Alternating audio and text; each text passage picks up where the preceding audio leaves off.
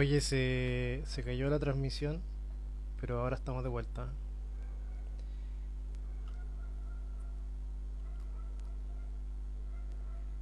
Falta nuestro invitado estelar.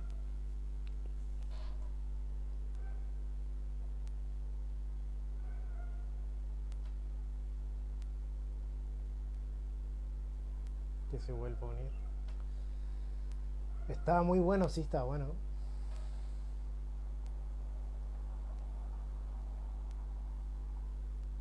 Ahí volvió. Sí, va a quedar grabado. Eh,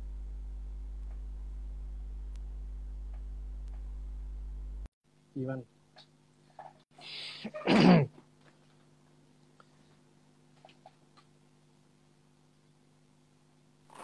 Ya, volvimos. Hubo una falla de la transmisión. Ya. Sí, eh, ¿se ahora estamos, estamos vivos. Estamos vivos. Entonces, ¿dónde estábamos? Ya, justo ¿Dónde estaba todo estábamos? inspirado. Sí, pues la cagó te, esta mierda. Oh, perdón. Pero. Dale. lo que te comentaba era en relación a el estudio formal de las habilidades del pensamiento, pues como que en el fondo tenéis toda esta estructura de habilidades básicas y habilidades complejas del pensamiento, que yo te decía que con todo optimismo no superan un espectro de 10 dimensiones o de 20 habilidades. que en el fondo son súper ilustrativas para poder trabajar eh, ciertas mejoras que nosotros como personas queremos hacer. No sé, pues si queremos mejorar nuestra habilidad de resolución de problemas, nuestras habilidades de toma de decisiones, son entrenables porque el estudio de esas habilidades hasta ese momento nos ha permitido generar mejoras. Pero Ahí viene el misterio de lo que hablábamos recién, de cuando finalmente estos investigadores occidentales deciden ir a estudiar a- al Tíbet, a preguntarle a los monjes qué es lo que hacen ellos, porque descubren que finalmente ellos tienen un inventario de estados de conciencia y habilidades de la mente que yo creo que es desproporcionado en relación a lo que conocemos nosotros en el mundo occidental.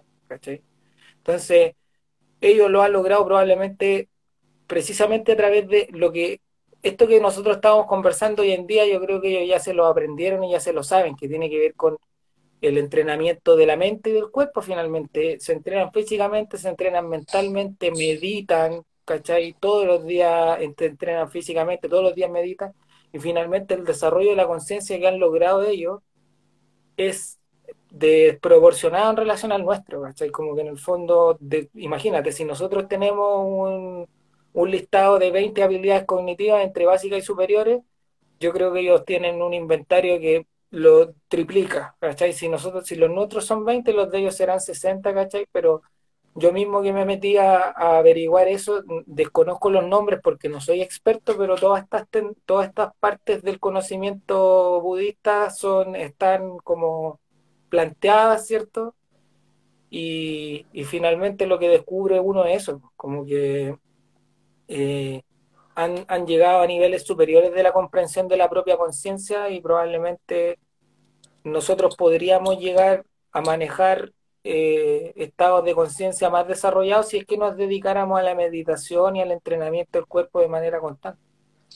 Bueno, de hecho acá, aprovechando la temática sobre el budismo, nosotros tuvimos a Yuku-san, que es un maestro zen, practicante, o sea, abocado totalmente al método Zazen, que es una versión japonesa, una lectura japonesa del budismo. Eh, y fue súper interesante también conocer su perspectiva, que la verdad es que, bueno, como el Zen en sí es súper minimalista. También está el budismo tibetano que genera muchas más ramificaciones, explicaciones, es más complejo. Pero es interesante, como decías tú, cómo se van ampliando esas posibilidades tanto de práctica como a la hora de explicar la conciencia desde estas perspectivas que llevan milenios practicando, funcionando, y también cómo podemos también utilizar o, o cómo dentro de las miles de herramientas y, de categorías que tú también nos comentabas respecto al budismo, como algunas de esas también las podemos llevar a nuestra vida cotidiana. De hecho, de ahí, del budismo, nace todo esto que está un poco de moda hoy en día, quizá demasiado comercializado, bueno, como todas las cosas que el capitalismo absorbe, que es el mindfulness, pero que en sí es una técnica que ha colaborado un montón en un montón de ámbitos desde la educación hasta la salud mental. Entonces, ahí es interesante también a propósito de, este momento de cambio de paradigmas, eh, cómo la, también se van uniendo distintas tradiciones que algunas tenían miles de años, otras como la ciencia cognitiva con suerte 100, y cómo van encontrando puntos ahí en común que, que también a propósito de encontrarle un sentido a esto, eh, nos pueden servir como la humanidad que ahora está como resurgiendo, ¿cierto? O está repensándose. Sí, yo creo que, por ejemplo, ahí lo que tú decís se vincula directamente con una pregunta que me hiciste antes en relación con esta observación histórica y antropológica del ser humano y el desarrollo de la conciencia.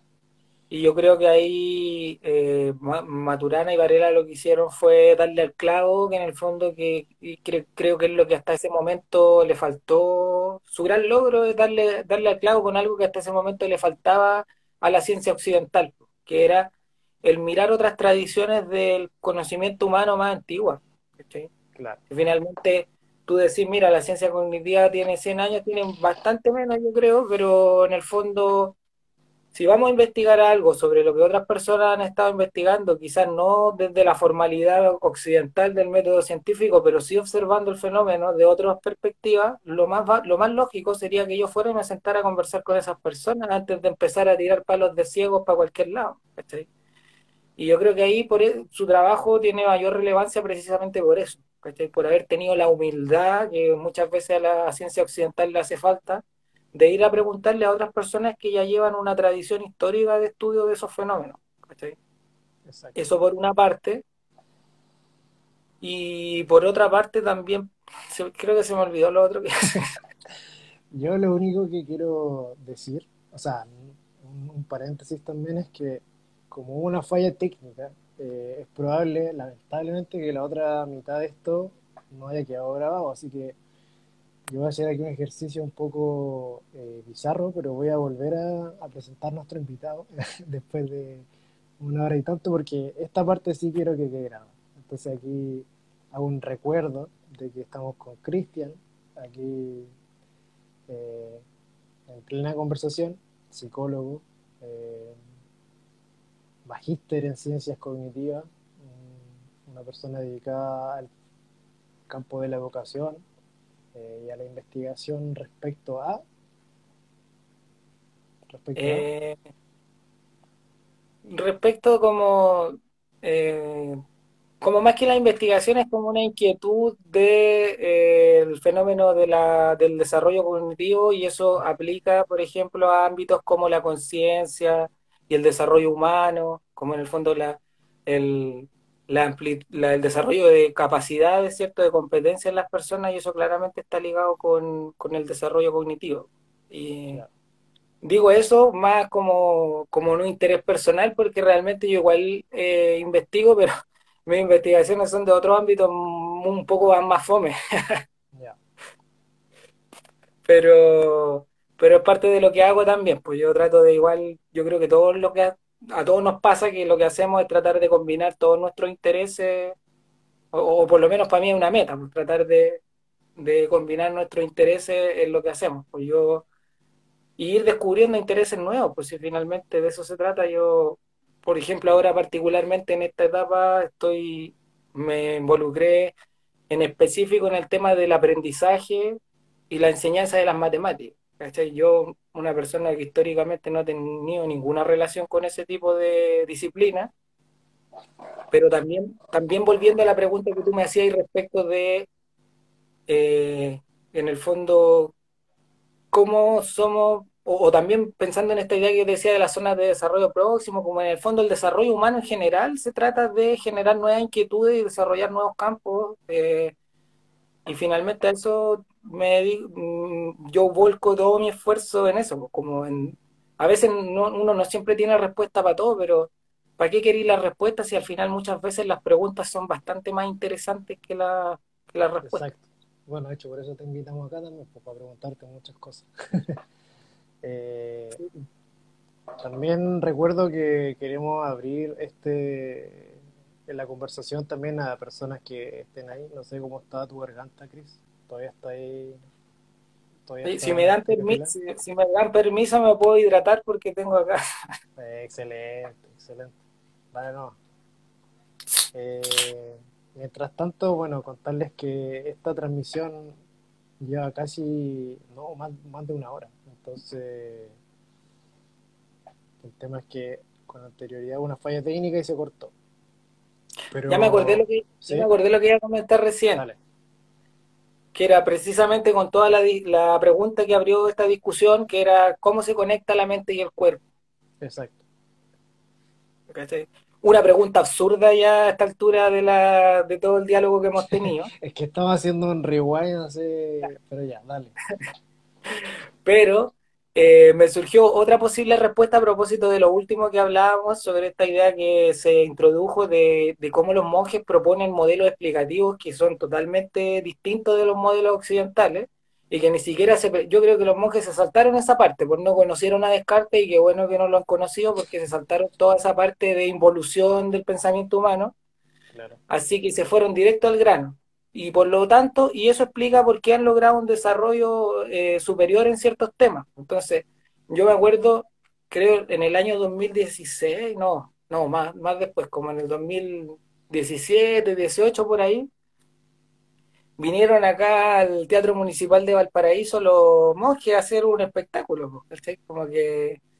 Y yo a propósito de todas estas cosas que conversamos y que también tengo un interés eh, investigativo por las cosas que hacen los monjes, fui a ver que, era finalmente, bueno, yo ya sé lo que hacen, pero fui a verlo en vivo, ¿cachai? Que era, hacen cosas que son realmente misteriosas, pues, ¿cachai? Es como que había uno que se sentaba, le ponían una vara, ¿cierto? Con punta, porque ahí demuestran que la, entierran en una madera, ¿cachai? Rompen una madera, ¿cachai? Y después ponen la vara así de punta y hay un monje que se pone de guata arriba de la vara o de en el pecho y empieza a girar a toda, a toda velocidad. Y luego se termina de hacer eso un buen rato y se para y muestra el pecho y resulta que no tiene ni una gota, no se hizo ni una herida, ¿cachai? No, no tiene ni una herida. Después viene otro que te pesca un fierro así, un pedazo de hierro, no sé, una cuestión imposible, y, y, también, pues se la pone contra el pecho y la dobla, ¿cachai? O, se pega en la cabeza y la quiebra, ¿cachai? Y ahí hay una buena respuesta para, en el fondo, la relación entre la mente y el cuerpo, porque finalmente lo que ellos logran eh, físicamente, estos logros misteriosos que tienen, eh, y, lo escucháis a tú ellos cuando veis, si veis eh, entrevistas que le hacen o estas mismas estos mismos conversatorios que yo te digo que está Maturana, Varela y otros investigadores haciéndole preguntas, están en YouTube, están en Internet, se pueden ver, son súper interesantes y finalmente las respuestas que dan ellos son, está todo en un desarrollo de la meditación y de la conciencia finalmente. Entonces ahí viene una frase que es súper yo, yo la he visto en meme hoy en día, está como cliché, pero siempre pasa eso con las frases cliché, que no porque estén tan repetidas significa que no son ciertas, ¿cachai? Claro. Que dice, eh, el cuerpo logra lo que la mente se propone, ¿cachai? Y nada, ahí está la respuesta precisamente a toda esta pregunta de la mente y el cuerpo en, en lo que hacen los monjes finalmente. Ellos mismos te dicen, no, mira, yo tengo esta super fuerza y esta super resistencia simplemente porque medito mucho, ¿cachai? Entonces, bueno, y aparte del entrenamiento físico que tienen, obviamente, pero principalmente la respuesta tiende, tiende a ir por el lado de la meditación. Entonces, eh, ahí está un jaque mate para toda la, investigación occidental que finalmente ellos te dicen todo lo que nosotros podemos lograr físicamente lo hacemos a través de un entrenamiento de la mente nomás. Oye, Cris, estamos en un momento histórico a nivel nacional. Eh, por ejemplo, dentro de las muchas cosas que están pasando, una de las más notables, al menos en el último, la última semana, porque se viene escuchando hace años, eh, la nueva constitución, ¿cierto? Que va a sentar base para hartas cosas, no todo, hay una energía que quizás no pasa por ahí, pero grandes cosas o un montón de cosas se pueden definir ahí. ¿Cómo crees tú que cabe esto de la conciencia, esto de, de, la corporalidad, esta conciencia encarnada, el aprendizaje? A lo mejor son conceptos distintos, pero ¿cómo, ¿cómo crees tú que podría también definirse eso como algo a lo que tenemos derecho o constitucionalmente, cómo debería ser resguardada nuestra conciencia encarnada en este nuevo siglo? ¿Qué crees tú? Mm. Yo creo que lo, lo, lo más, eh, lo más básico y al mismo tiempo lo más fundamental es eh, repensar la escuela, por ejemplo. Como en el fondo la escuela concebía como el, el aparato doctrinal que tenemos en este momento tiene que ser destruido, tiene que dar paso a una nueva fórmula de enseñanza y aprendizaje.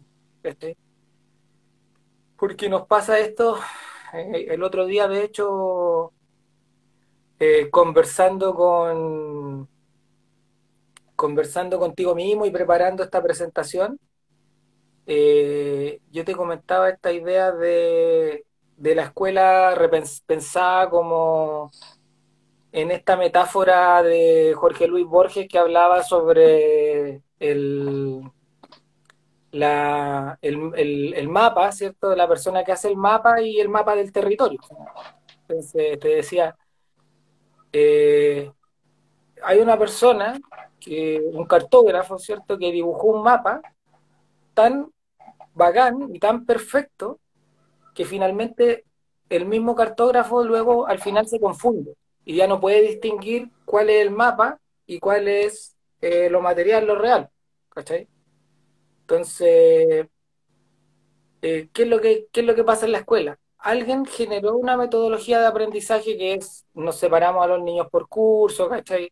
Eh, tenemos niveles educativos, ¿cierto?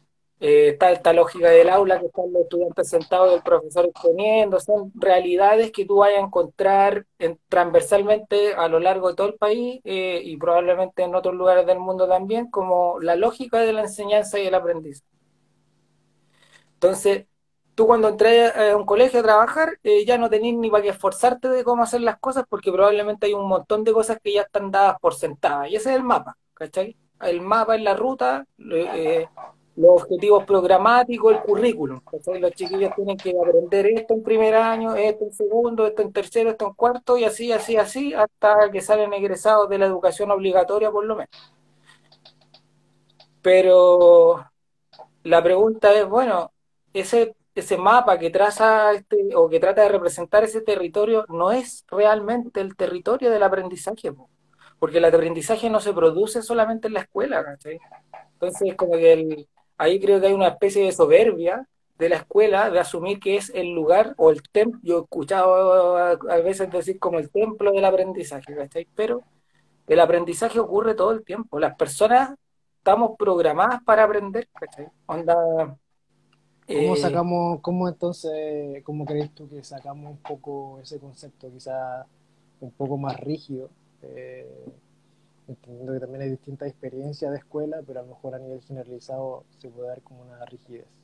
También me imagino que eso también puede llegar a, no sé, a distintos ámbitos de la educación. Pero ¿cómo crees tú que entonces deberíamos eh, sentar las bases de una educación como la que estás proponiendo tú? Eh, yo creo que no vamos a encontrar así respuestas. Yo creo que lo que tenemos que hacer es generar situaciones experimentales. por ejemplo, si lo que queremos romper es la lógica del aula, ¿cómo lo hacemos para que en el fondo la clase no sea una exposición, sino que en el fondo sea un acto participativo, donde el conocimiento se construye? Finalmente, en la lógica de la psicología cognitiva, precisamente, una de las tradiciones más fundamentales de enseñanza-aprendizaje es la tradición constructivista. Y la tradición constructivista, ¿qué es lo que te dice? el aprendizaje es una, un aprendizaje conjunto o, de las personas en el colectivo, ¿cachai? No hay alguien que sabe más, probablemente hay alguien que sabe más, pero en el fondo el aprendizaje lo construimos entre todos. Y ahí no hay que ir tan lejos porque en el fondo tú veí eh, cómo funcionan las lógicas de generación del conocimiento, por ejemplo, en la ciencia. Y en la ciencia probablemente eh, no tenemos, el conocimiento no existe como un objeto material, no es como un lugar hacia el que nosotros avanzamos. Así como, o, dicho de otra manera, no existe la verdad. Cuando uno estudia epistemología y filosofía de la ciencia, tú, lo primero que uno descubre es que no existe la verdad. No, aquí no estamos buscando la verdad, sino que en el fondo estamos generando modelos explicativos de la realidad. Y ahí hay teorías que son eh, más veraces y menos veraces, ¿cierto? Y algunos otros conceptos que se descomponen de la veracidad, que es como la verificabilidad, ¿cierto? la falibilidad y conceptos más propiamente filosóficos.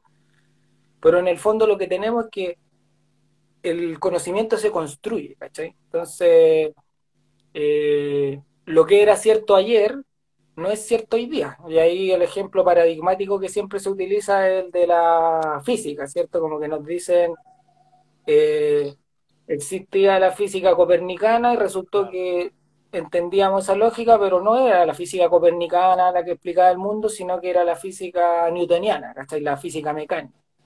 Pero resulta que tampoco, ¿cachai? Era como que con el tiempo la física tampoco fue eh, newtoniana, sino que después vino Einstein y dijo, no sé, que la física no es mecánica, es relativa y inicia un nuevo paradigma en la ciencia.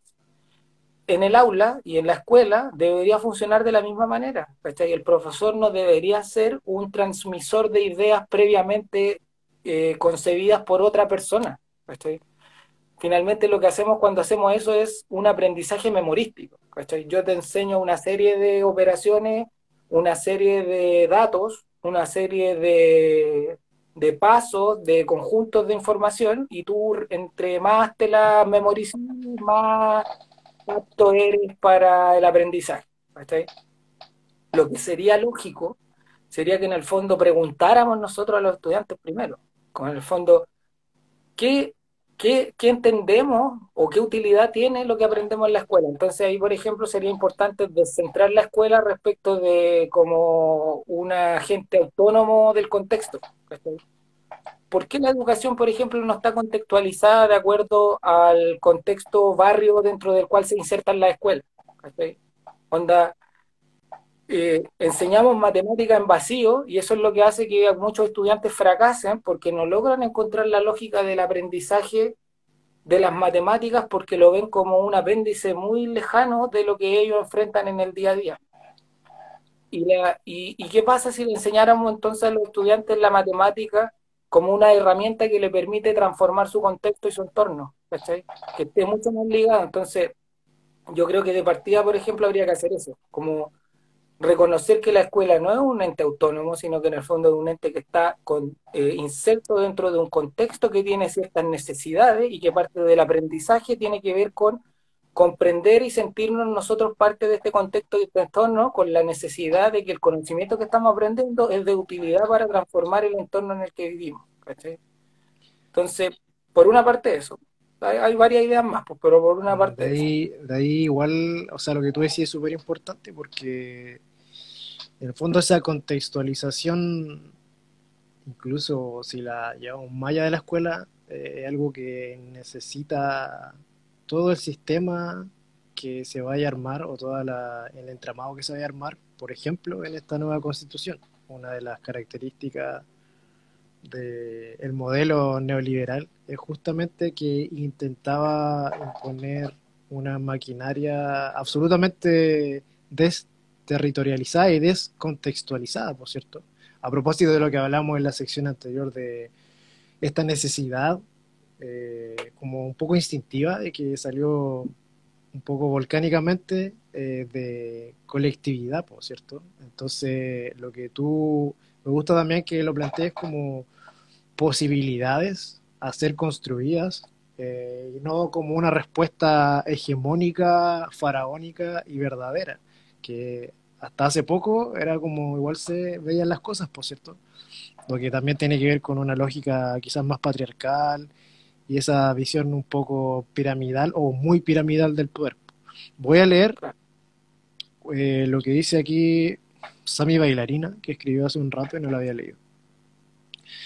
Y dice, ¿y si la doctrina destruirla en equilibrio respetando los ritos positivos, como Wetripantu, que se viene de una manera diferente?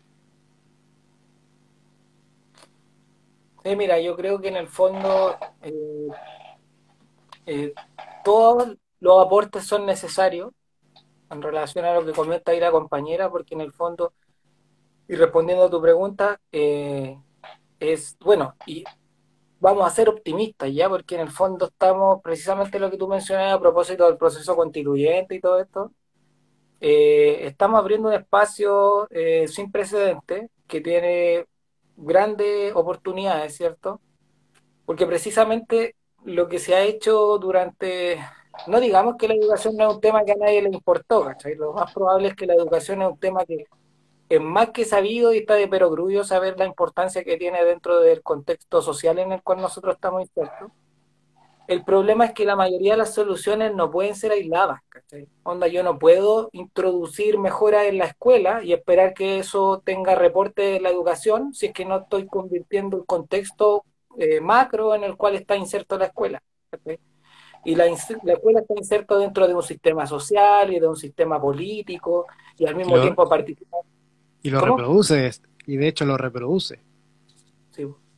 Y también conviven otros contextos, hay contextos más grandes y contextos más chicos. Por la escuela están estos sociales y políticos que son más grandes, pero también están los más chicos que son los contextos familiares de las familias que conviven en la escuela, ¿cierto? Del barrio en el cual está inserto. Y finalmente no dialogan. Entonces, claro, es difícil que tú podáis como insertar un cambio en el contexto escuela si es que no ha sido un, un, cambio macro. Entonces, por ejemplo, una de las reformas que podría ser importante en educación sería el, sueño de toda persona que ha trabajado en una escuela. ¿Cómo lo hacemos para formar una comunidad educativa donde participen no solo los profesores y y los eh, auxiliares, ¿cierto? Los como asistentes de la educación. Vengo en un segundo. sino que en el fondo como que participen también eh, los apoderados, por ejemplo, en el sentido de las familias, cómo insertar a las familias al trabajo de como educativo. Y obviamente para eso tenéis que hacer eh, reformas estructurales que permitan a las familias contar con más tiempo, porque tú no le podéis pedir a las familias, oye, eh, tenéis que estar más rato y participar más de la escuela, si es que la mayoría de esas familias tenemos personas que están oprimidas por la, por la doctrina del trabajo. Entonces finalmente está todo como imbuido, como que habría que generar cambio en el contexto de la lógica laboral para poder generar cambio en el contexto de la lógica eh, escolar. Entonces, por ejemplo, el típico ejemplo eh, infalible que muchas personas utilizan a veces con intenciones maliciosas, que es como el modelo de los países desarrollados, pero no de, no de cualquier país desarrollado, sino como modelo de los países escandinavos. Entonces, en el caso de los países escandinavos, ¿qué es lo que tenemos? Eh, comunidades educativas que están constituidas, con, eh, eh, conversan con su contexto, con su barrio, y los padres tienen la obligación de dedicar una cierta cantidad de horas semanales al trabajo en la escuela. Serán cuatro, serán seis, no tengo idea, pero en el fondo tienen la obligación de participar, de dedicar cierta cantidad de horas de su semana a, a la escuela, al voluntariado, entre comillas, en la escuela. Eso sería soñado acá, pero es imposible pensarlo sin un cambio en la lógica de la doctrina del trabajo, como te digo, como que para que eso sea posible, tú necesitas que los padres no trabajen 40 y 60 horas, porque probablemente 44 horas en la jornada de trabajo eh, que uno declara, ¿cierto? Pero la mayoría de las veces aquí en Chile sabemos que la realidad es que muchas personas tienen 2, 3, 4 trabajos y al final terminan haciendo 50 o 60 horas a la semana tú no le podís pedir a ese papá que se meta obligado a participar cuatro horas de la semana en la escuela. Entonces necesitáis romper con toda la estructura que está antes de la escuela. Como o que convive o que conversa con la escuela. Entonces, eh, es un tema complejo, pero como te digo, vamos a ser optimistas porque lo que tenemos hoy en día es la posibilidad de romperlo todo, como de generar una nueva forma de, entender el, contrato social del que se habla. Vamos a hacer un poco de futurología. estamos en este cambio, ya cayó la lógica cartesiana, al menos en gran parte tú aquí nos trajiste un modelo súper interesante, una forma de entender no solo la mente, sino que también eh, la forma en que sentimos, la forma en que educamos, ¿cierto? La forma en que nos comunicamos también. Eh, ¿Qué creéis tú?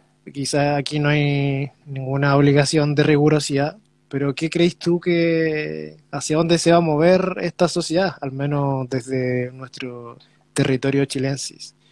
Eh, con esta incipiente necesidad de colectividad, con esta necesidad de, cambiar las cosas desde su raíz, ¿qué te dice tu intuición o mezclada con tu, con tu conocimiento más formal? ¿Hacia dónde va a ir nuestra conciencia humana?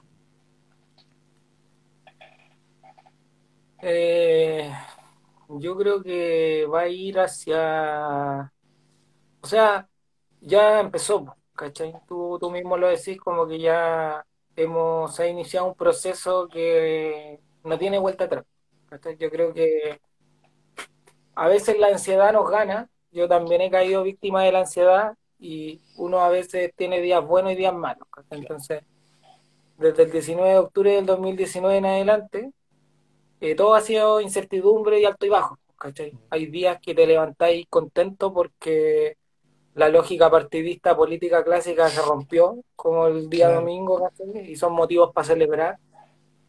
Pero hay otros días que te levantáis triste porque, eh, no sé, pues, eh, hay cosas que no han cambiado tanto como la defensa que hacen los políticos actuales de las clases más, ni siquiera de las clases más acomodadas, o sea, habla directamente de los súper ricos, que son como mil personas que tienen, acumulan la mayoría del capital, y eso no ha cambiado, entonces tú decís, puta, no, no, no hay tantas ganas, no hay nada que celebrar hoy día, pero pero todos los días nos sorprenden, pues en el sentido de que, claro, si somos ansiosos porque caímos en el error de pensar que con lo que pasó el 19, como que el 19 de octubre del 2019, como que ya, como que al otro día ya éramos un nuevo país y todo era distinto.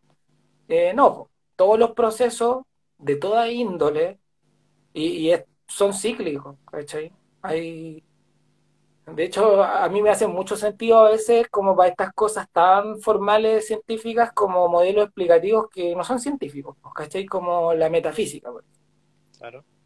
La metafísica propone ideas más cíclicas de comprensión de los fenómenos, como eh, más cíclico, más dialéctico, pongámosle el nombre que queramos, pero en el fondo hay avance y retroceso.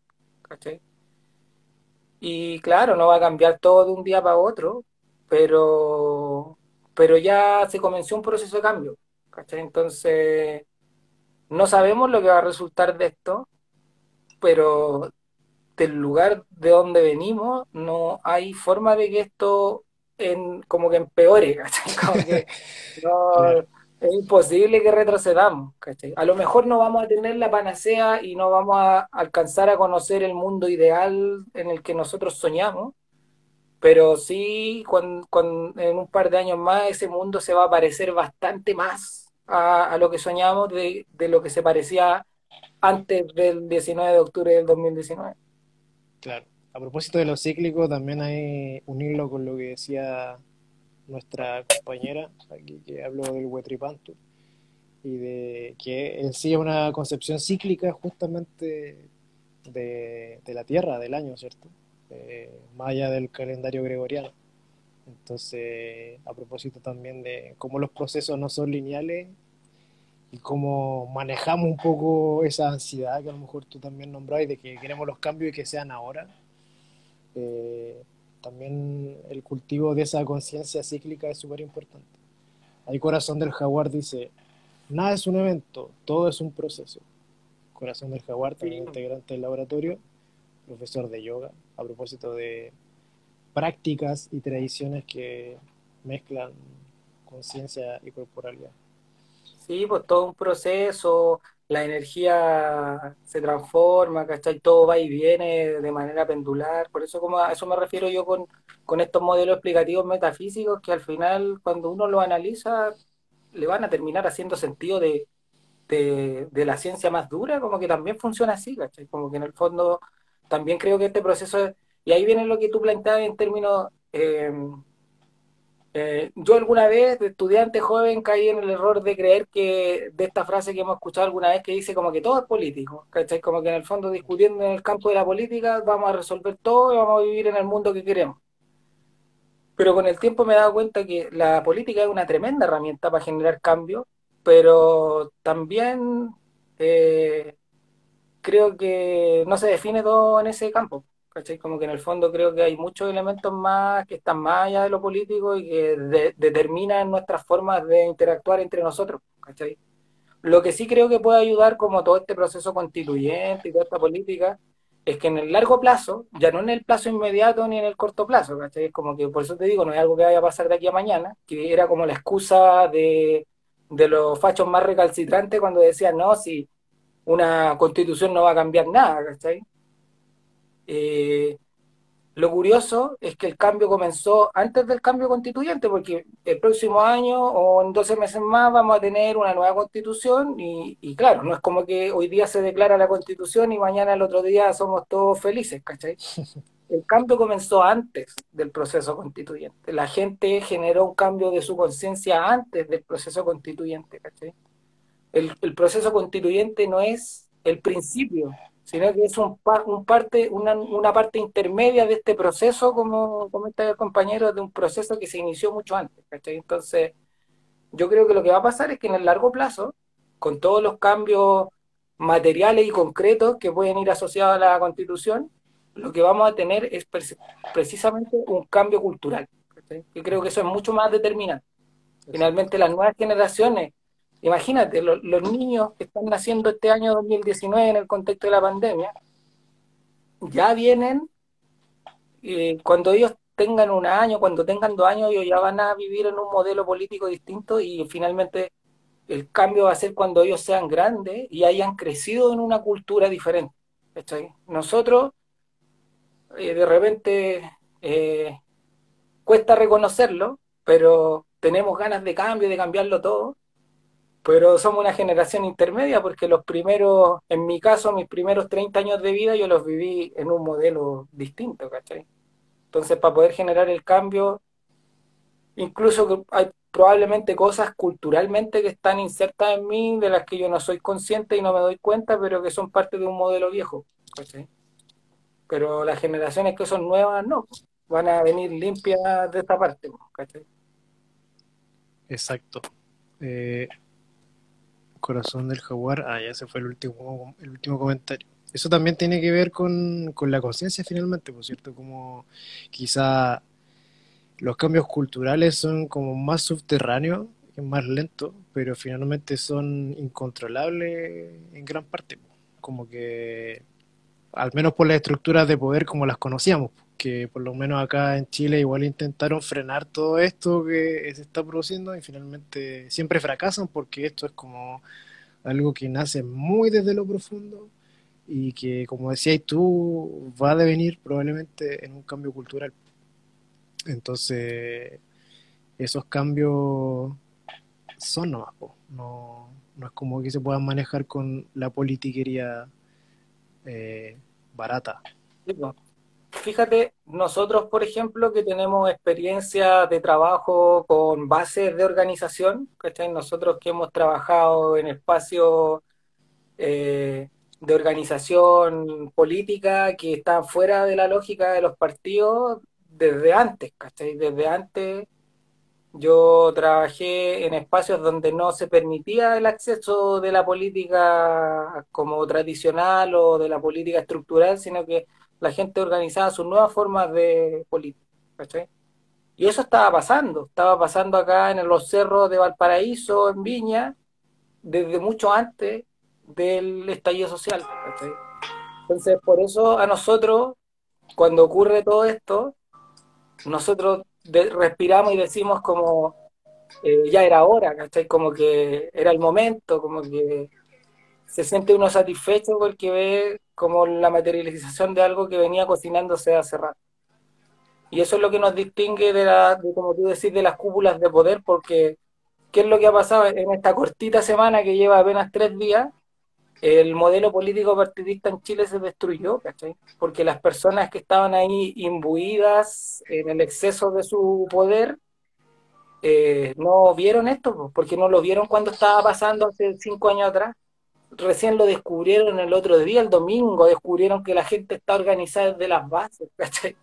y que no necesitan ni a los partidos ni a, ni, ni una de esas tonteras, ¿cachai? Pero los sorprende y los pilla de sorpresa porque no tenían idea.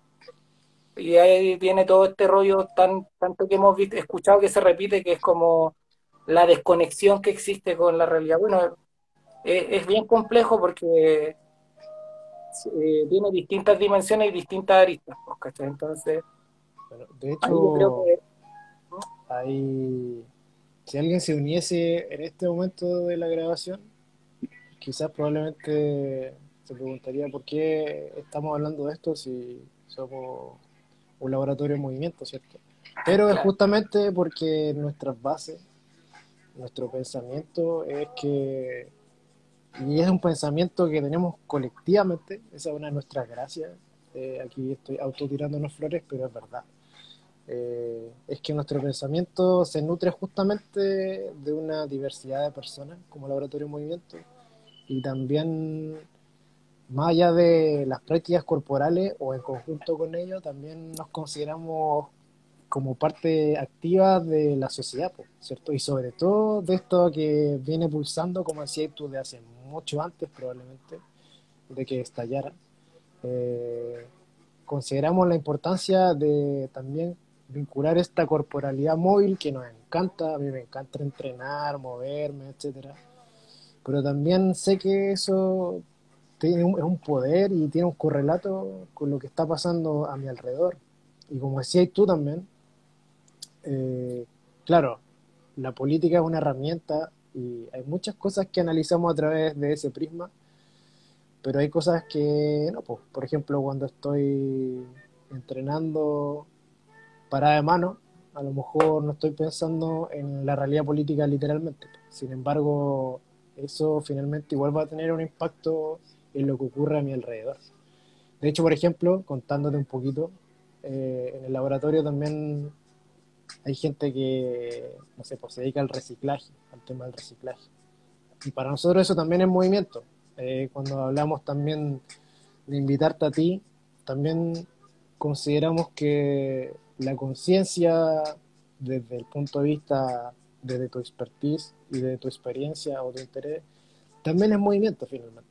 Entonces, esto lo digo en relación a que en esta nueva búsqueda de paradigmas eh, son súper importantes las preguntas, como decís tú. Entonces, tratar de encontrar puntos en común es súper clave a propósito de que terminamos hablando de cómo finalmente los partidos eh, políticos en Chile ya están obsoletos. ¿Por qué? Porque más allá de la política contractual, de que este por acá, el presidente no sé cuánto, como tú mismo decías, bien decías, hay un cambio cultural mucho más profundo que eso incluso. Entonces, obviamente va a arrasar con eso incluido. Y eso también es movimiento, ¿no? Sí, sí, yo creo que en el fondo ahí lo importante de lo que tú decís es, como tener la, una percepción holística de los fenómenos y de, los fenómenos sobre todo, en el sentido de que ver que eh, eh, nosotros somos eh, multi, multifuncionales, ¿cachai? Multimodales, entonces hay una interrelación que se treje entre todas las cosas que hacemos. Entonces todo lo que hacemos tiene una arista o distintas aristas y, por lo tanto tenemos la, responsabilidad de responder a esta multidimensionalidad dimensionalidad del ser humano. Entonces, hablamos del movimiento como un elemento que parte desde la lógica más eh, personal en relación a cómo lo que yo te hablaba de las guaguas, ¿cachai? Las guaguas se mueven, mueven los bracitos porque es lo primero que uno tiene que aprender, que el cuerpo se mueve, ¿cachai? Mi voluntad hace que mi cuerpo se mueva, eso es lo primero que uno aprende. Pero luego cuando las guaguas van creciendo, aprenden que, por ejemplo, eh, hay cierta intencionalidad en las cosas que hacen. Entonces aprenden a relacionarse con otras personas porque hay ciertos movimientos que pueden generar simplemente con la voluntad. Entonces aprenden el lenguaje de manera muy fácil y ya no solamente tienen la posibilidad de mover, mover un brazo para alcanzar un vaso, sino que también pueden pedirle a alguien que mueva el brazo para que alcance el vaso. Y ahí también hay una cadena de movimientos que es cooperativa, porque finalmente es el, el, apéndice, digamos, la, la, extremidad de otra persona a la que se está moviendo para alcanzar una voluntad que es muy personal, ¿cachai? Entonces el movimiento no está ligado solamente a la individualidad, sino que está ligada también a la relación que establecemos con otras personas. Y eso ya llevado a un campo más amplio, tiene que ver en el fondo con este concepto de los movimientos sociales. ¿Por qué son los movimientos sociales si no movimientos? ¿Cachai? Hay una voluntad colectiva de personas que se organizan para generar cambios, ¿cachai? Y mueven las cosas, mueven, mueven las cosas como las comprendimos, eh, las cambiamos, ¿cachai? Generamos nuevos modelos comprensivos y nuevos modelos explicativos en un cambio, como lo que te decía, el cambio cultural, pues es un cambio colectivo finalmente que tenemos entre las personas y movemos nuestra comprensión del mundo hacia destinos caleta de ese desconocidos. A veces simplemente es la voluntad de moverse la que nos lleva a cambiar, a cambiar las cosas, Y eso explica mucho de la conducta humana, porque la conducta humana no se explica solamente desde la funcionalidad o desde la como desde el beneficio, ¿cachai? Nosotros no hacemos las cosas que hacemos simplemente para obtener beneficios personales, hay un montón de cosas que hacemos simplemente por altruismo, ¿cachai? Porque nos interesa ayudar, porque nos interesa promover ciertas ideas, ¿cachai?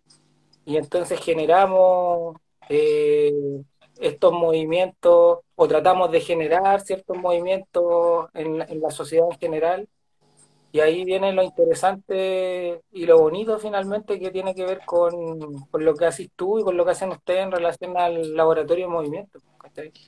¿Cómo se explicaría de una lógica eh, de la mente humana como solamente desde lo mecánico y lo funcional el hecho de que gente se organice a promover ciertas ideas sin ningún otro beneficio más que simplemente la satisfacción de saber que están haciendo algo que les gusta claro. y, que, y que es beneficioso, ¿cachai?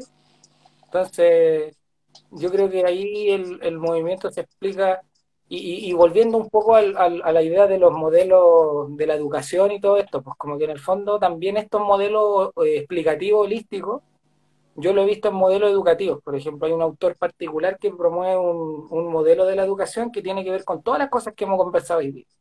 Como no podemos... se llama... puesto, por si la gente quiere... Se llama eh, von Fembrenner. No sé si debe tener Te lo voy a escribir acá. Mejor otro. Yo tampoco sé cómo se escribe correctamente, pero fijo que si lo escribe lo van a pillar.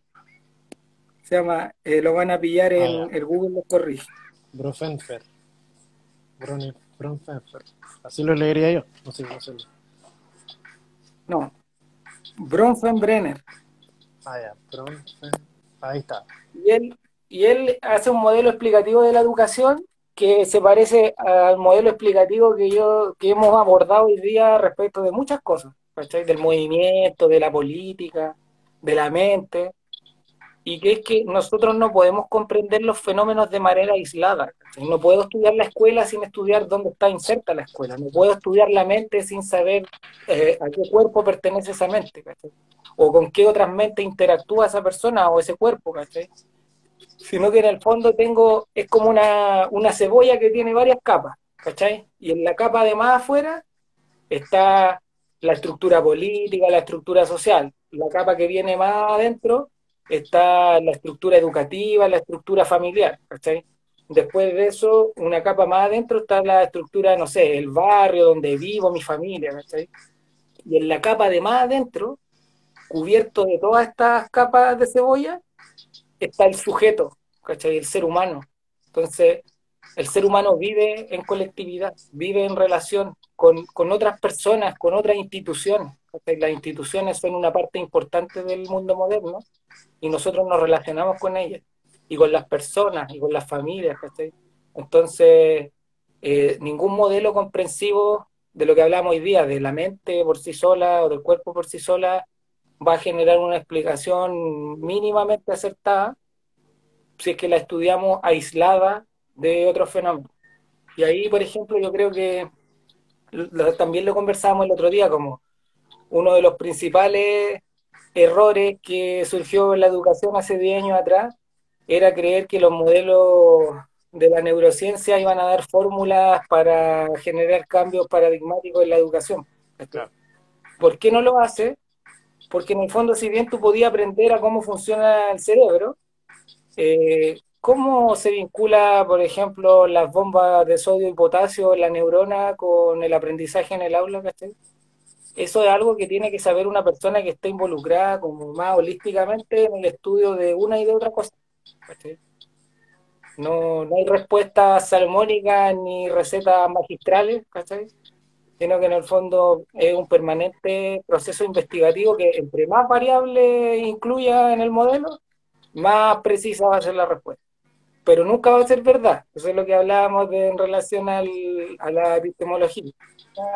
Nunca un modelo explicativo va a ser verdadero. Es una aproximación a la verdad y a la realidad, pero nunca es la verdad y que por lo tanto puede ir cambiando, ¿no? Porque una verdad en general es como algo inamovible, es la verdad, En cambio, cuando tú eh. hablas de un modelo explicativo, se le pueden ir agregando variables en la medida en que pasa el tiempo, en la medida en que hay otro territorio, también se puede ir adaptando, ¿no?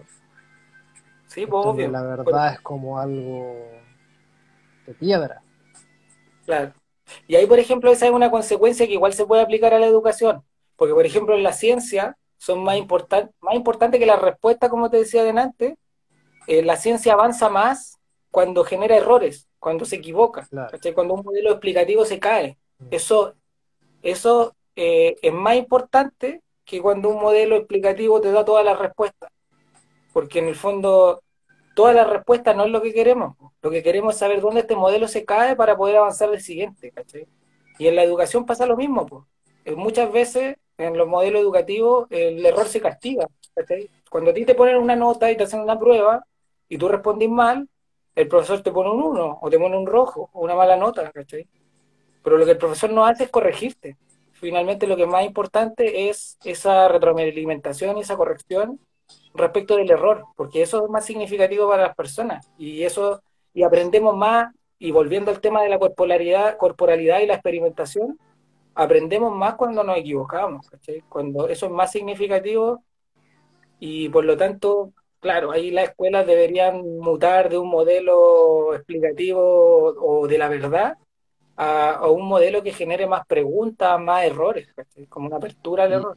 Y, a nivel corporal yo, yo siento que también es súper importante lo que decís tú, de, porque yo siento que eh, mucho de nuestra generación, y para qué decir antes, como que, ah, y tiene que ver con lo que decía la pregunta del Diego, eh, crecimos bajo esa lógica de la competencia, sobre todo, bueno, en lo académico, por supuesto, pero más aún en lo deportivo, yo creo, o en lo físico, en lo corporal, cuando en la educación física al menos, ni siquiera tan antigua, al menos hasta los 90, era un lugar de donde tú ponías a competir a tu cuerpo y así en teoría agarrar conocimiento y aprendizaje al respecto. Yo al menos, por ejemplo, creo que generé como una desconexión con mi corporalidad en ese sentido, porque nunca me sentí cómodo en esa forma de aprendizaje. De hecho, más bien generó desaprendizaje. Sin embargo, eh, también ahí está la gracia también de la moldeabilidad humana y que nada es para siempre. Eh, y por eso también tiene sentido lo que hiciste tú de la verdad, que no sé, pues de repente pude reencontrarme con mi corporalidad, por ejemplo, en el yoga. Y después me puse a hacer parada de mano, y así, y así, y así. Y ahora incluso, no sé, pues, aquí voy a contar aquí una anécdota, no, una infidencia, pero le estoy haciendo a este personaje tan capaz intelectualmente, eh, le estoy haciendo clase de parada de manos, por ejemplo. Entonces, ahí hay como una también, eso es lo interesante de la historia también, pues, que también es cíclica. Entonces, podemos dar vuelta de tuerca pese a, no sé, lo difícil que haya sido el contexto. Me imagino que eso igual tiene que ver con lo que decís tú del aprendizaje, ¿cierto? Como que se aprende, entre comillas, de los errores. Se aprende caleta. Sí, pues, sí, porque al final eh, yo creo que eh, es más sabia la persona que, que se atreve a iniciar caminos nuevos de cosas que son desconocidas y en las que es novato, a personas que simplemente son expertas en un área y se dedican simplemente a eso. Como que en el fondo a veces genera falta de motivación o de desafío, pues si yo soy experto en algo eh, y me sigo dedicando a eso, eh, no voy a tener más que logros, que van a reafirmar mi propia autopercepción positiva, ¿cachai? Pero ¿cuándo aprendimos más? Cuando descubrimos que somos ignorantes en algún área. Entonces, yo creo que ahí lo importante es eso, a propósito del error y de la educación, como reconocer aquella área en las que soy menos experto, soy más novato, y sin embargo, aún así, tengo eh, el atrevimiento de, de querer hacer eso, ¿cachai? Y, y es mucho más satisfactorio, por ejemplo, en lo que habláis tú de las disciplinas corporales, pues como, si yo no sé, pues imagínate cuando recién empezaste a entrenar para de manos tú, pues, Y a lo mejor imagínate la, la infinidad de veces que, que no lo lograste, pero que sin embargo decidiste seguir adelante porque teníais la convicción de que el tiempo y el esfuerzo premian finalmente lo que uno hace.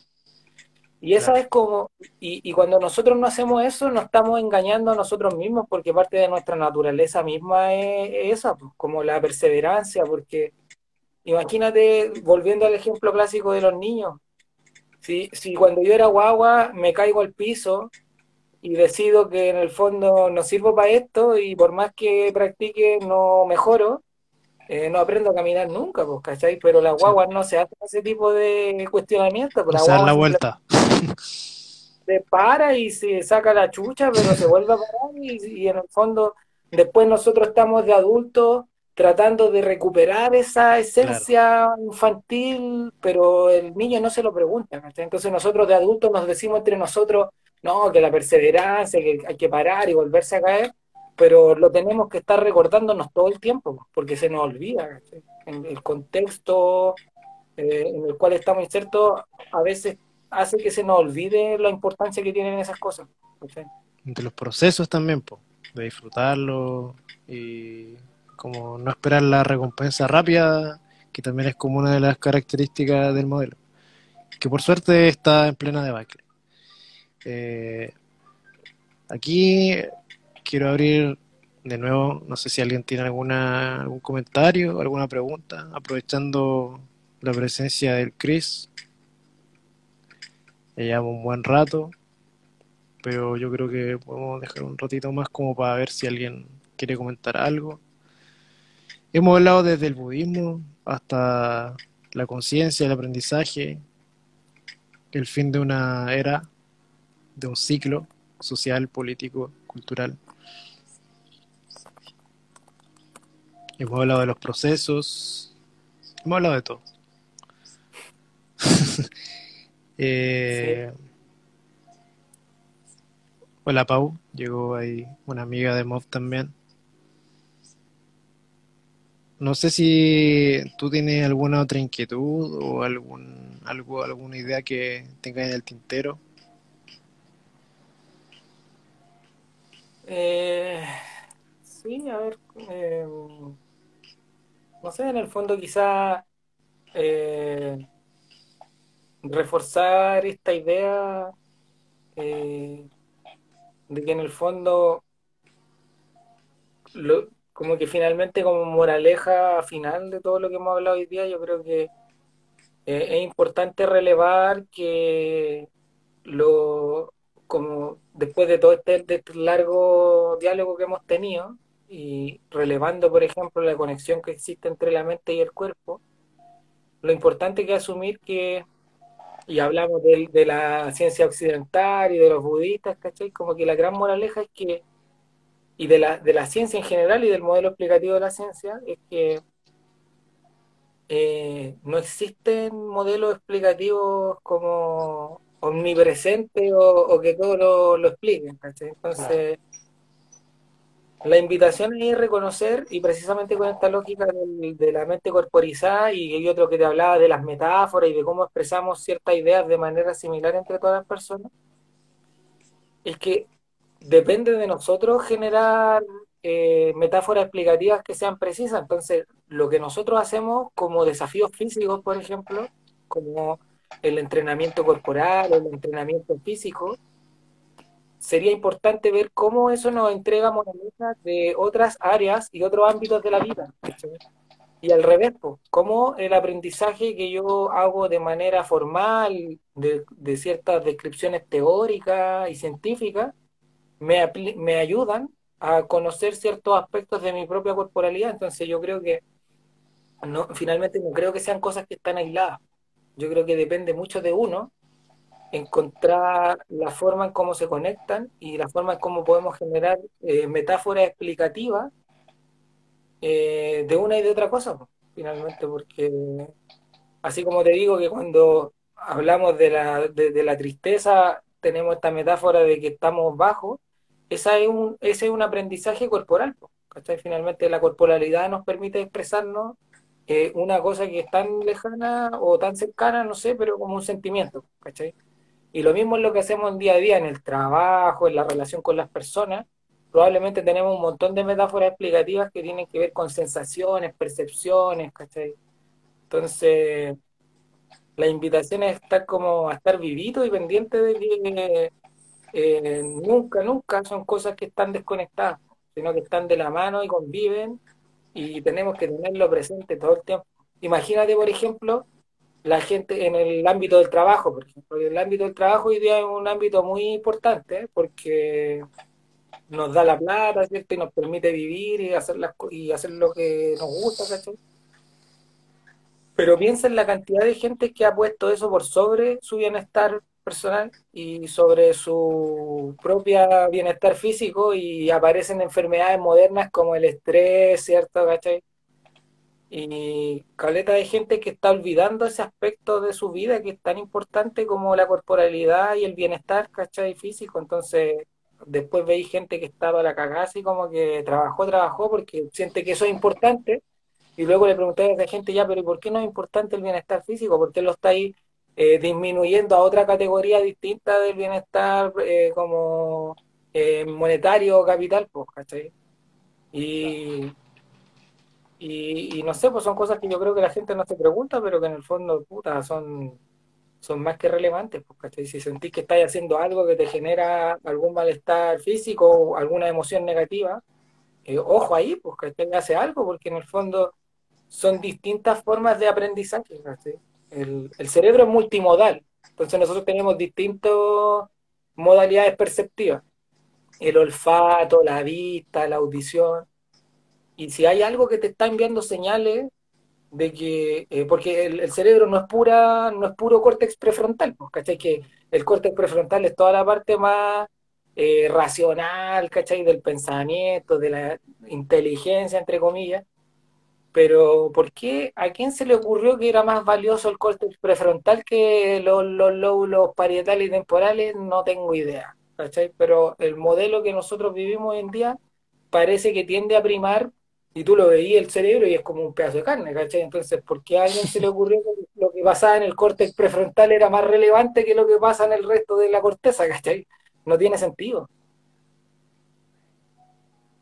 Bueno, estamos en una era donde, a propósito de lo que decís tú, de la multimodalidad del cerebro, eh, como que necesitamos justamente también teorías prácticas, eh, creencias, paradigmas que justamente compartan y colaboren, ¿cierto? Como que la era de la competencia como la conocíamos, básicamente nos ha llevado a estar a la cagada, en muchos sentidos.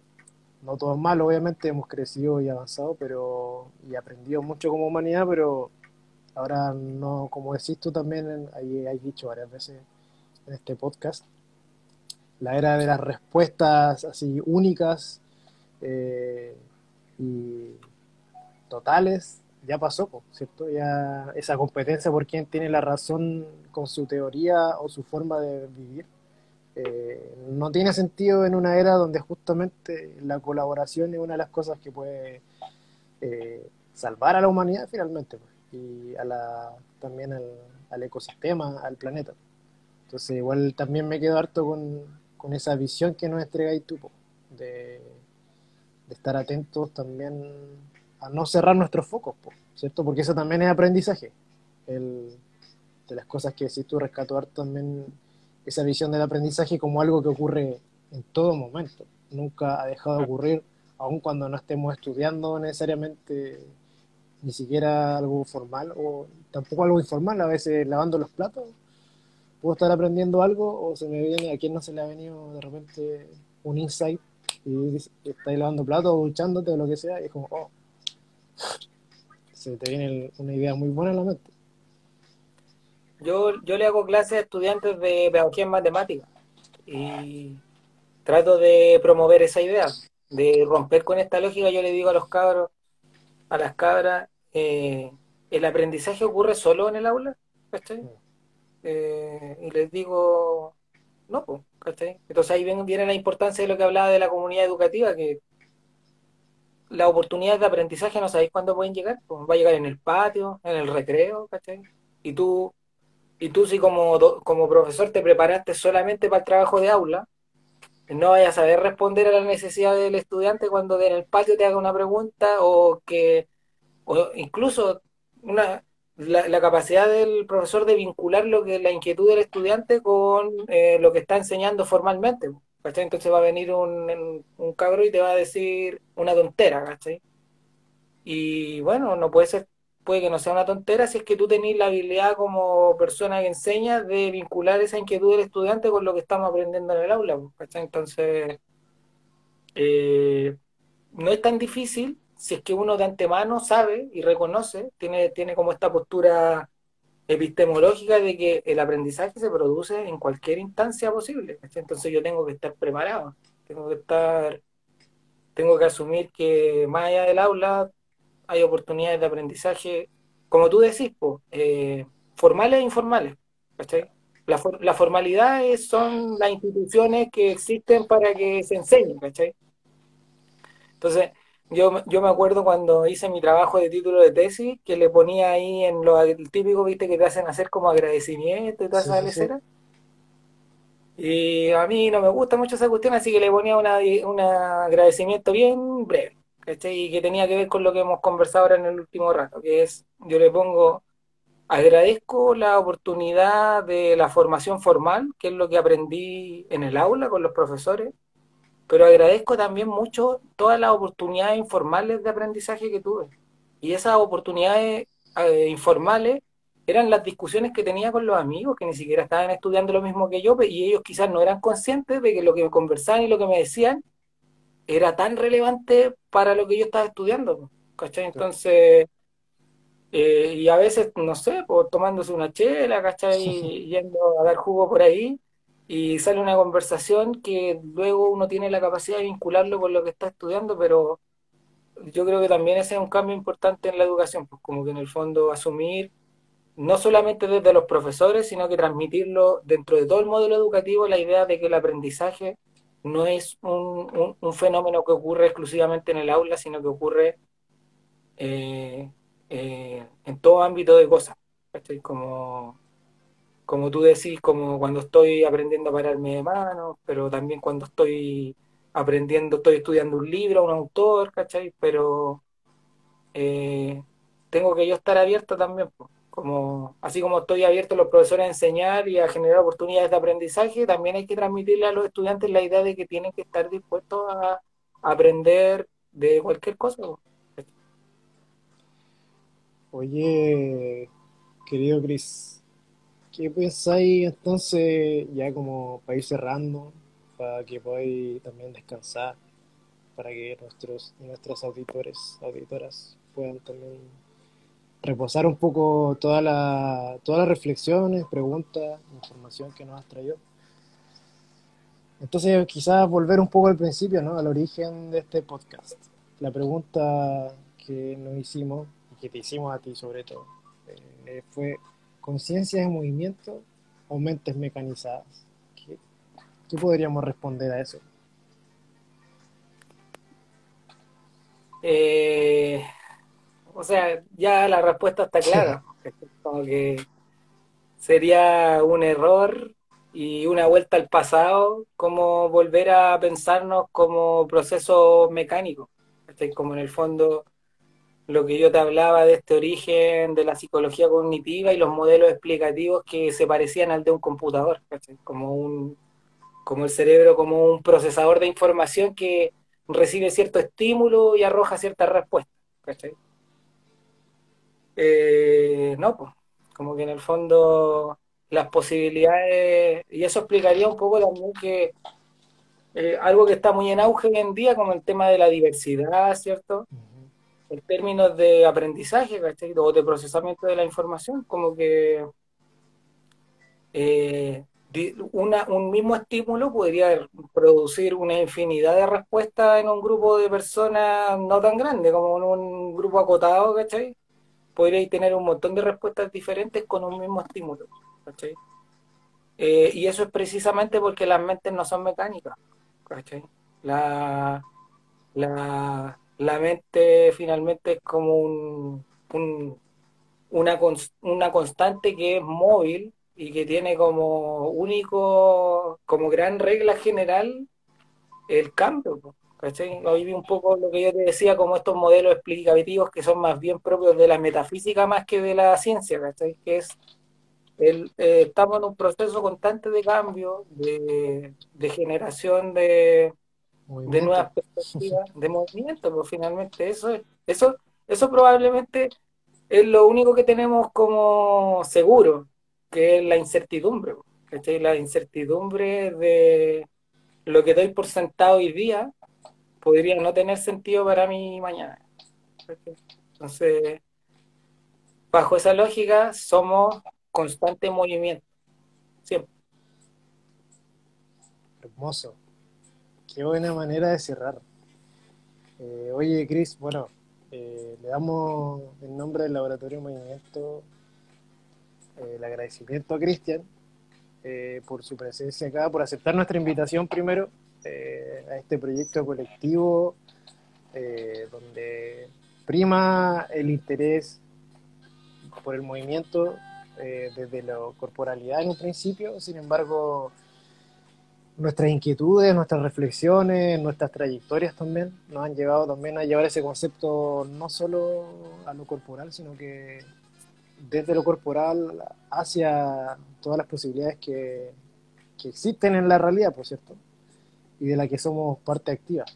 Entonces, te agradecemos mucho, mucho. Mira, y la gente te está uniendo. Gracias, gracias, Chris, grande. Eh, agradecido, agradecido yo por la invitación, por la buena recepción, por las preguntas y por la disposición a escucharme igual, pues yo eh, eh, ahí me apasiono, ¿cierto? Y digo caleta de cosas, pero si les llegaron y le hicieron sentido, yo con eso estoy así más que satisfecho. Así, así, así tengo la tengo la percepción de que no estoy puro hablando disparate. Igual por supuesto, te dejamos abierta la invitación también para futuro, quizás con otras temáticas, siempre es interesante.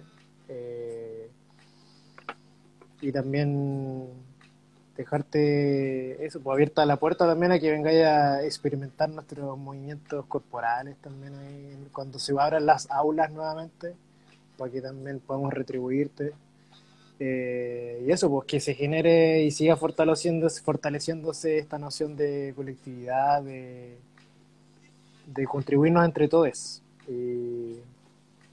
sería, sería, sería interesante porque precisamente a propósito de todo lo que hemos hablado hoy día, y precisamente lo que yo te hablaba con esta idea de las zonas de desarrollo próximo, ¿cachai? Hoy, hoy en este momento tenemos la limitancia del confinamiento, ¿cachai? Entonces yo la posibilidad que tengo de aprender el paro de mano que estoy tratando de aprender, eh, eh, una por una parte con mi entrenamiento personal y ciertas cosas que puedo mejorar, obviamente tengo la suerte de tener de compañero de casa a un instructor de yoga, ¿cierto? Y, alguien bien como manejado en, lo mismo, mira, lo mismo que hemos hablado todo el rato de la enseñanza y el aprendizaje, qué mejor ejemplo de ver que el aprendizaje no es solamente lo formal, sino que a veces también otras cosas, pues, ¿cachai? Onda el paro de mano, eh, uno no lo estudia en una universidad, pero tiene las mismas complejidades que tiene cualquier estudio de una ciencia formal, ¿cachai? Entonces, Ahora alguien podría eh, preguntar, ¿y para qué sirve pararse de mano? Sí, pero alguien podría preguntar para qué sirve la, no sé, pues, las discusiones bizantinas o, la historia de la ciencia, no sé, también uno podría preguntarse para qué sirve eso, ¿cachai? Y la verdad es que eh, sería inspirador porque precisamente lo que yo te decía, en el confinamiento, si yo quiero hacer un, aprendizaje como el paro de manos, tengo la posibilidad de entrenarlo, entrenarlo, entrenarlo, pero eso nunca, nunca se va a parecer al aprendizaje que uno puede hacer grupal, con otra persona que sepa más y que te ayude a romper con la barrera de tu propia capacidad personal. Como que la única manera es vincularse con otras personas que, que sepan más del tema, o quizás que ni siquiera sepan más, pero que tengan la misma inquietud. Yo creo que eso ya es... Eh, una semillita suficiente como para poder llegar más allá y lograr lo que uno se propone. Bueno, de hecho en el laboratorio justamente no hay como nadie, un super o una super, super dotado atléticamente. Todos hemos ido aprendiendo en conjunto. Entonces tiene harto sentido lo que decís tú. Se vienen los talleres, como dice Natalia. Eh, también aprovechando este cierre que se ha ido alargando porque justo estaba en el pic de sintonía, así que como lo vamos a dejar aquí tan rápidamente. Eh, decir que se vienen nuevos podcasts también. Eh, este es el que abrió esta temporada 2021 de podcast, pero se vienen nuevos podcasts con gente del mundo de la capoeira, con gente del mundo del reciclaje también, eh, con gente del mundo yogi, grandes maestros yogis, yogis yogicos que vienen. Eh, entonces, eso, además de traer al Chris acá, que es nuestro invitado que inicia esta temporada, eh, decirles que esto es como el comienzo de algo que se está rearmando, reactivando, que en realidad nunca estuvo, como decíamos, completamente quieto, pero estábamos ahí entramando un poquito más eh, bajo la superficie. Próxima semana, ahí tenemos al, al host a quien va a recibir a nuestro invitado, el Barto, eh, el Simón, eh, que va a recibir a nuestro invitado desde la capoeira. Así que eso, pues todos, todas, todos invitados, invitadas. Camí Allende, compartirse, eso, compartámonos. Entonces, eso, muchas gracias a todos, todas, todos. Eh, si alguien tiene algún comentario final o alguna reflexión, la puede dejar yo tengo que dejar esto cerrado, pero quiero que no desaparezca. Entonces, ahora esto ya no tiene límite de tiempo. Por lo que quiero saber, ¿qué pasaría si aprieto la X? ¿Alguien sabe aquí cómo puedo cerrar y dejar grabado? Claro, pueden sugerir temas también. Si ustedes tienen también algún algún aporte tanto desde su práctica como alguna red comunitaria o algo que sea interesante desde el concepto de movimiento, no duden en escribirnos, decirnos, cabros, cabras, quiero, no sé, tengo una propuesta, me gustaría hacer un podcast o compartir conocimiento, qué sé yo. Están abiertas las puertas. Eh, y eso. Así que ahora vamos a hacer un acto de fe, porque antes esto me avisaba con el límite de tiempo pero ya no me avisa. Entonces vamos a hacer un acto de fe, voy a apretar la X para cerrar y esperar que me pregunte que se guarde, porque este material es demasiado valioso. Ya bacán, ahí el Juan me dice si lo... Ya. Ya, todo bien entonces. Eso, Chris, muchas gracias. bendiciones a todo, todo, todo el mundo, toda nuestra comunidad. Y eso, estén atentos y atentas a lo que viene. Dale, muchas gracias, Chris. Un abrazo. gracias por la invitación y gracias, gracias a todos por su participación. Buenas noches. Hasta